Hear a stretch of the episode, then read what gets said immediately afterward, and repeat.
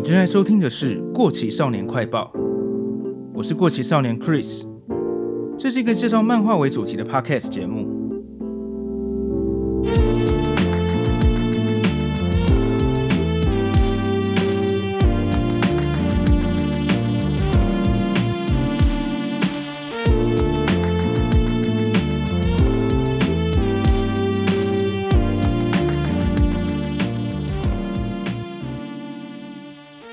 要介绍的是我非常喜欢的一部作品《封神演义》的作者藤崎龙，在结束了这部当时大受欢迎的作品之后的下一部作品《樱铁奇想》，或是叫做《樱铁对话录》。这部作品有意思的地方在于，表面上看起来它是一个胡闹恶搞的漫画，再看深一点，它又双关了很多哲学家的思想跟典故，听起来好像又蛮有深度的。最后又会发现。他在玩弄打破第四面墙的手法的背后，似乎又在讽刺当代的商业漫画产业，值得好好的来聊一下。藤崎龙的风格非常的特别，从画风来看的话，他习惯大量的使用网点，一些阴影的画法又是使用很有他个人风格的线条，有时候在黑白的画面下会觉得有点杂乱，但如果看到他的彩页的话，又会觉得很华丽，很有魄力。从角色设计来看的话，非常夸张大的手脚比例，可以说是当时老师笔下角色的招牌特色。一些有点科幻风格的交通工具、机器人还有服装等等，也都有一种有点圆润的风格，非常的可爱。另外，再从故事内容来看的话，藤崎龙老师不管是改编原作或是原创故事，都能在当中加入他天马行空的狂想。这边说的狂想是真的非常疯狂的那种，常常看到里面的角色发狂似的吼叫、暴走，完全不管别人受得了受不了，有点像神经病似的。不过在他最新的两个作品《尸鬼》跟《银河英雄传说》，可能因为是改编知名的经典作品，好像比较没有比较没有这些夸张的特色。我自己是没有看过这两部新的作品啊，如果有听众有看过的话，欢迎留言跟我说一下藤井龙老师有什么样的转变。说实在，藤井龙老师的东西其实蛮吃电波的，爱的人会很爱，不喜欢的人可能会很受不了。我自己当年在看《封神演义》的时候，也是第一次看的时候，只看了两三集就弃坑了。后来碰巧有机会再次重看，就突然完全爱上了他的风格。以《封神演义》这部作品来说，在许多夸张的恶搞之下，有一条严肃的主线故事同步的进展。因为这条主线是蛮王道的剧情，整体故事也还算是简单易懂，所以这部作品当年大受欢迎，非常的有人气。但是来到下一部作品《樱铁奇想》的时候，这部作品每一话似乎都单纯的只是恶搞的闹剧，没什么主线可言。难道它真的就是？恶搞搞笑漫画而已吗？今天这期节目就跟大家一起再来看一次这部作品吧。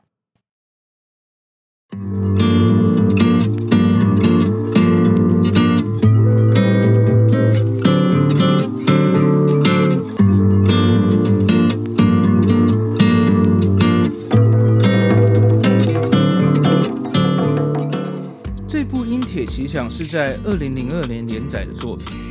一共有两本单行本。一开始的故事是这样的：主角樱铁住在大都会中地价最高的土地上，为了维持家计，他变成守财奴，每天拼命的打工。樱铁的青梅竹马富良兔，他觉得这个世界一成不变，非常的无聊。只有樱铁这个人让他觉得与众不同，引起他的兴趣。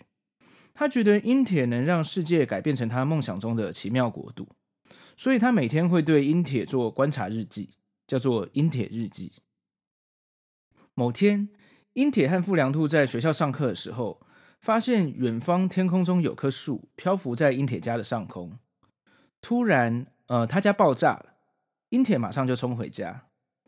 富良兔则是大喊了一声：“就是这个！我等这一刻好久了。”随后就跟着樱铁回家。原来这棵树是未来人的宫殿——世界树。未来世界因为宇宙的寿命要结束了，所以在未来的地球女王爱丽丝的带领下，决定透过时空穿梭逃到现代。而在未来，这个世界树宫殿刚好就在英铁家这块土地上。就在英铁和爱丽丝女王为了土地所有权争论不休的时候，很有趣的是，傅良兔出来主张：为什么要和平的解决纠纷呢？应该用战争解决才对啊！双方应该要为了国土尽最大的努力，战到最后一兵一卒。这边可以先注意到的是，傅良兔总是想要让整个情势变得很混乱，这就是这个角色的设定。后面会再解释为什么有这样子的设定。好。就在这个时候，天空中突然出现了太空船，宇宙海盗费若本出现了，然后说他早就决定要侵略地球。就在刚刚，他透过射飞镖决定，第一个目标是这块土地。然后也同样在这个时候，地底又出现了巨大的钻地机钻出地面。地底世界的皇帝席格木出现，说他的地底帝国就在这块土地底下，这是他的土地。于是各方人马全面开战。经过了混乱的大战，战争暂时告一段落。宇宙海盗费洛本跟地底皇帝席格木就先各自撤退了，只有无处可去的未来女王爱丽丝先暂时住进英铁家。然后这些过程都被傅良兔很满意的记录在他的英铁日记上。以上就是第一话的内容，很乱七八糟吧？之后大概每一话的模式就是都会有一个新的侵略者想要来争夺英铁家的土地，而傅良兔则总是会唯恐天下不乱的对侵略者献上各种计策，让事情变得很混乱。但很奇妙的是，英铁身为一个正常的人类，竟然有异常的体能跟破坏力，又像打不死的蟑螂一样，总是能每次的跟侵略者对抗，结束每次的闹剧。而富良兔都会每次把他的这个经历仔细的记录在英铁日记上。好，所以从第一层来看，这就是一部恶搞胡闹的单元形式的短篇漫画。那我们现在来看第二层哦，这其实也是很明显的双关手法。很多网络上关于这部《英铁奇想》的介绍也都有提到，这部漫画里面的所有角色，每一个有名字的角色，都是历史上知名的哲学家或是思想家的名字的谐音。主角英铁的日文叫做 Sakurade，也就是哲学家苏格拉底的谐音。女主角富良兔日文念起来是呃 Plato，也是哲学家柏拉图的谐音。未来女王爱丽丝 Alice 用日本的发音的话，通常会念成阿里苏，是不是也很像亚里士多德呢？这三个人刚好就是西方的三大哲学家，有希腊三者的称号。他们之间还分别是三代的师生关系。嗯，柏拉图是苏格拉底的学生，亚里士多德则是柏拉图的学生。其他每一个出场的角色都是类似这样的谐音梗。除了谐音之外，也会根据这个实际的哲学家的背景跟他所提倡的思想来设定这个角色人物。举一个例子。第二话中来侵略的是魔界王子尼采。尼采这个名字，我想很多人都听过。尼采有一句有名的话，叫做“那些对抗恶魔的人要时刻警惕，以免自己也变成恶魔”。结果在这部作品中，他竟然被设定成魔界的王子，实在是陈启龙老师的恶趣味啊！另外，这部漫画的日文原名叫做《英铁对话篇》，或者应该要说苏格拉底对话篇。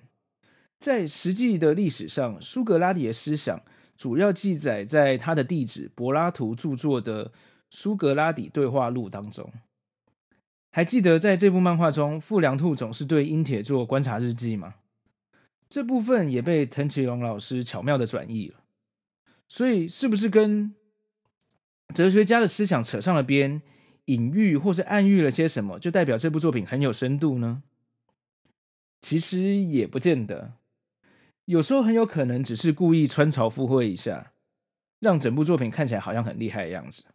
那至于这部作品背后到底有没有什么深度的隐喻，或是想要传达什么思什么样的思想呢？嗯，我目前是不太确定。欢迎大家自己去看看，去思考看看，也许你会有不一样的想法。好，不过确定有的东西，则是我接下来要讲的这部作品的第三个面向，第三层。关于商业漫画产业的讽刺。我来说说故事后半段的事件吧。我这边会直接说出剧情哦。如果不想知道的话，可能就自己斟酌一下要不要暂停。好，嗯，某一话的标题叫做《最强的侵略者：读者的侵略》。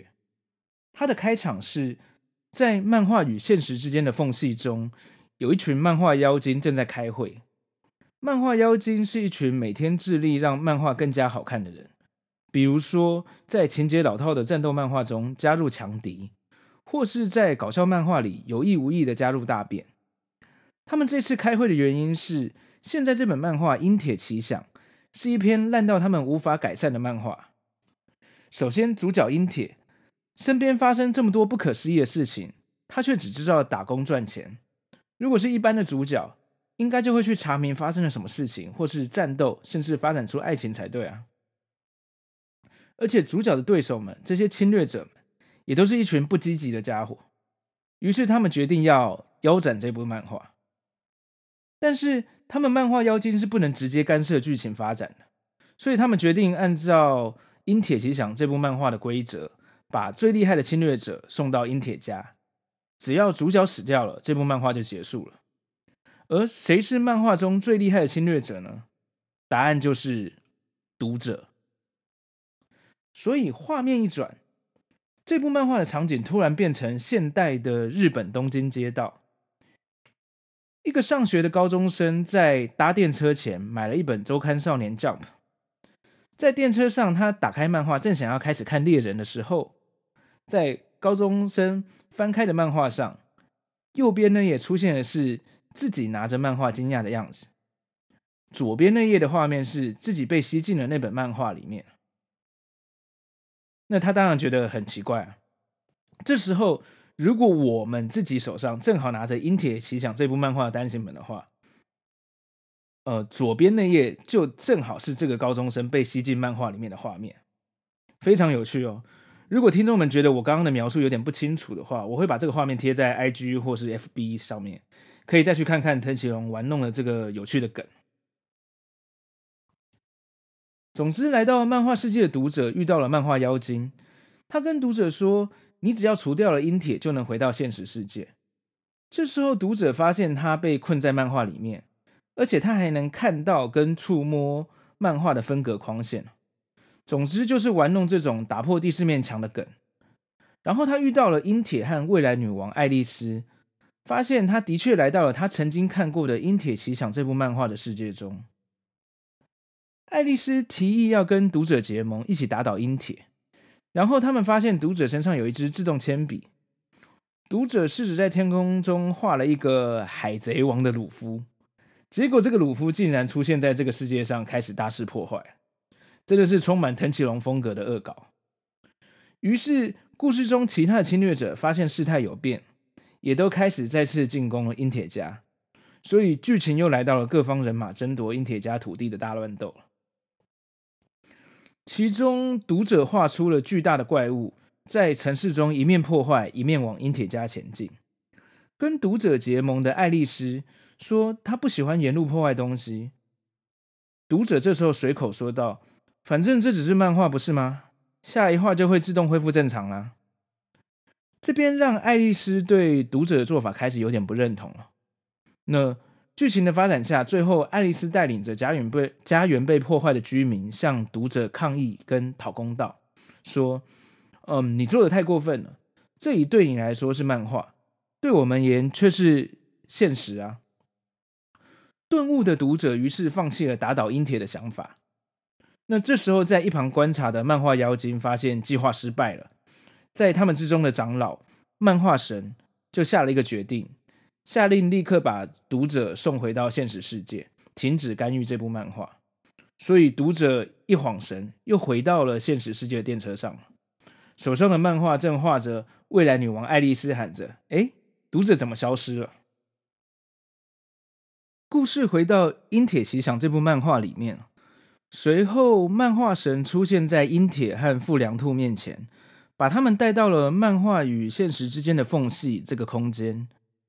漫画神说，每一部漫画的主角都是在这个空间中的主角花圃诞生的，包括英铁也是。在这里诞生的主角会被送到漫画里面，这时候的漫画是还没有开始的白色原稿的世界。主角进入的同时，白色原稿就会浮现图画，然后读者就看得到了。在漫画的世界里，主角是漫画的中心，有了主角才有漫画。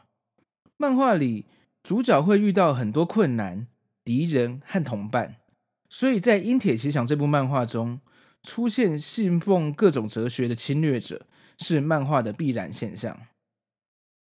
哦，看到这边，大家再回想一下，我们本来觉得这部漫画根本是一场恶搞的闹剧。每一话都有不知道哪里来的侵略者，莫名其妙的要来争夺这块地。现在从漫画神这个角度来看，每一话都要来一个侵略者，是不是又很理所当然呢？在我刚刚提到的第一层里面，越荒谬的剧情，在这边就越能凸显这个荒谬是有多么的合理。这真的是很厉害的手法，藤崎龙老师真的是很不简单。能为他的这场闹剧找到这样的借口。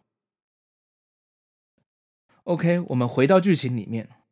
英铁问道：“那你为什么现在要来干预剧情，把我赶出这部漫画呢？难道我不够格当主角吗？”漫画神说：“不，你是个很出色的主角。正因为如此，我要给你一个任务。我们有一部漫画遇到了异常干燥的现象。”他把这个漫画与现实之间的缝隙，这个空间的水分都吸收了，所以我要你进入那个漫画，去查明异常干燥的真相。我莫名其妙的又进入了一个这么王道式的故事。漫画神半强迫的说：“下周起，你就是这部异常漫画《荒野的沙漠一滴水都没有》的主角了。”在一旁的富良兔这时候说。不管如何，英铁跟我们都没有选择，对不对？可是你这样做太突然了，至少给我们一个章节的时间再告别吧。这是漫画神的义务。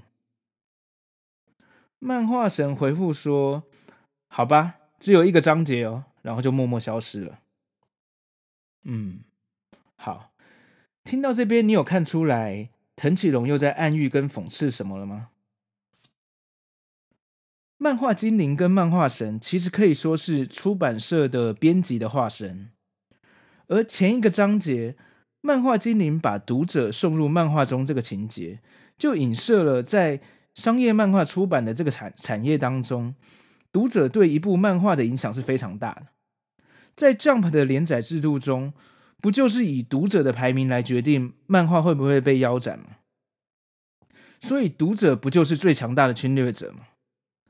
当出版社决定了要结束一部连载的漫画作品的时候，会给作者最后几话的时间收尾。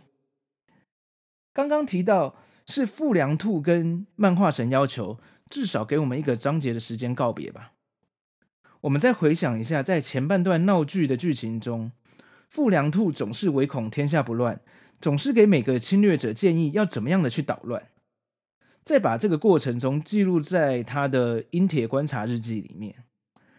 再回想一下刚刚提到第二层关于哲学家的影射，苏格拉底的思想主要记载在柏拉图的著作《苏格拉底对话录》当中。苏格拉底、阴铁的故事都被记录在柏拉图富良兔的《阴铁日记》里面。这不就是在说？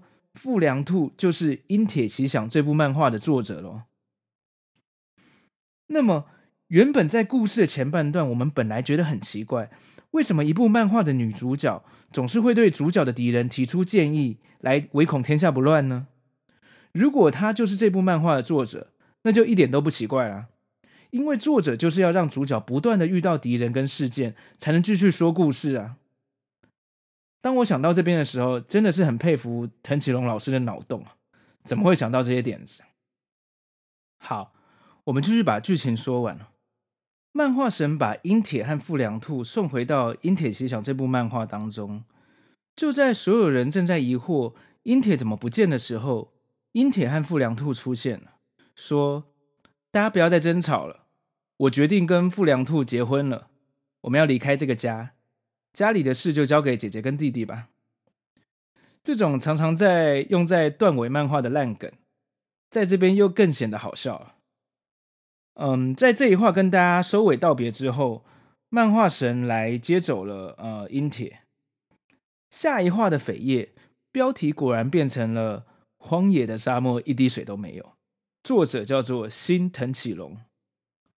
这样的梗在《封神演义》里面也有出现过一次，在赵公明以为自己打倒了太公望的时候，也出现了三页毫无关联的运动漫画，作者也是新藤启龙，可能是他真的很喜欢这个梗吧。不过这次的沙漠漫画，藤启龙可是整整的画了接近一画的内容，也在这样的恶搞中结束了这部《樱铁奇想》这部漫画。好。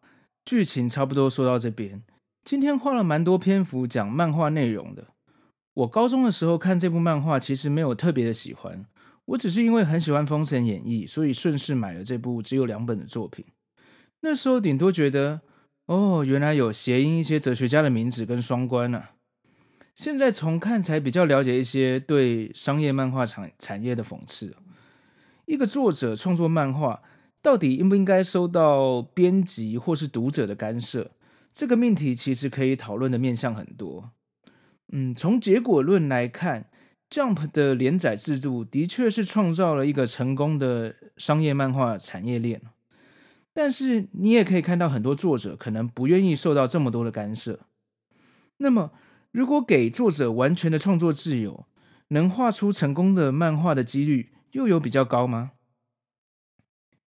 举一个例子来说，嗯，和月生红的《神剑闯江湖》《浪客剑心》这部作品，从单行本附的作者的话，还有他的登场人物创作秘辛里面可以知道，他原本一开始规划的故事是只有东京篇、追忆篇跟人诛篇的，最受欢迎的京都篇志志雄的故事，则是跟编辑讨论出来而增加的。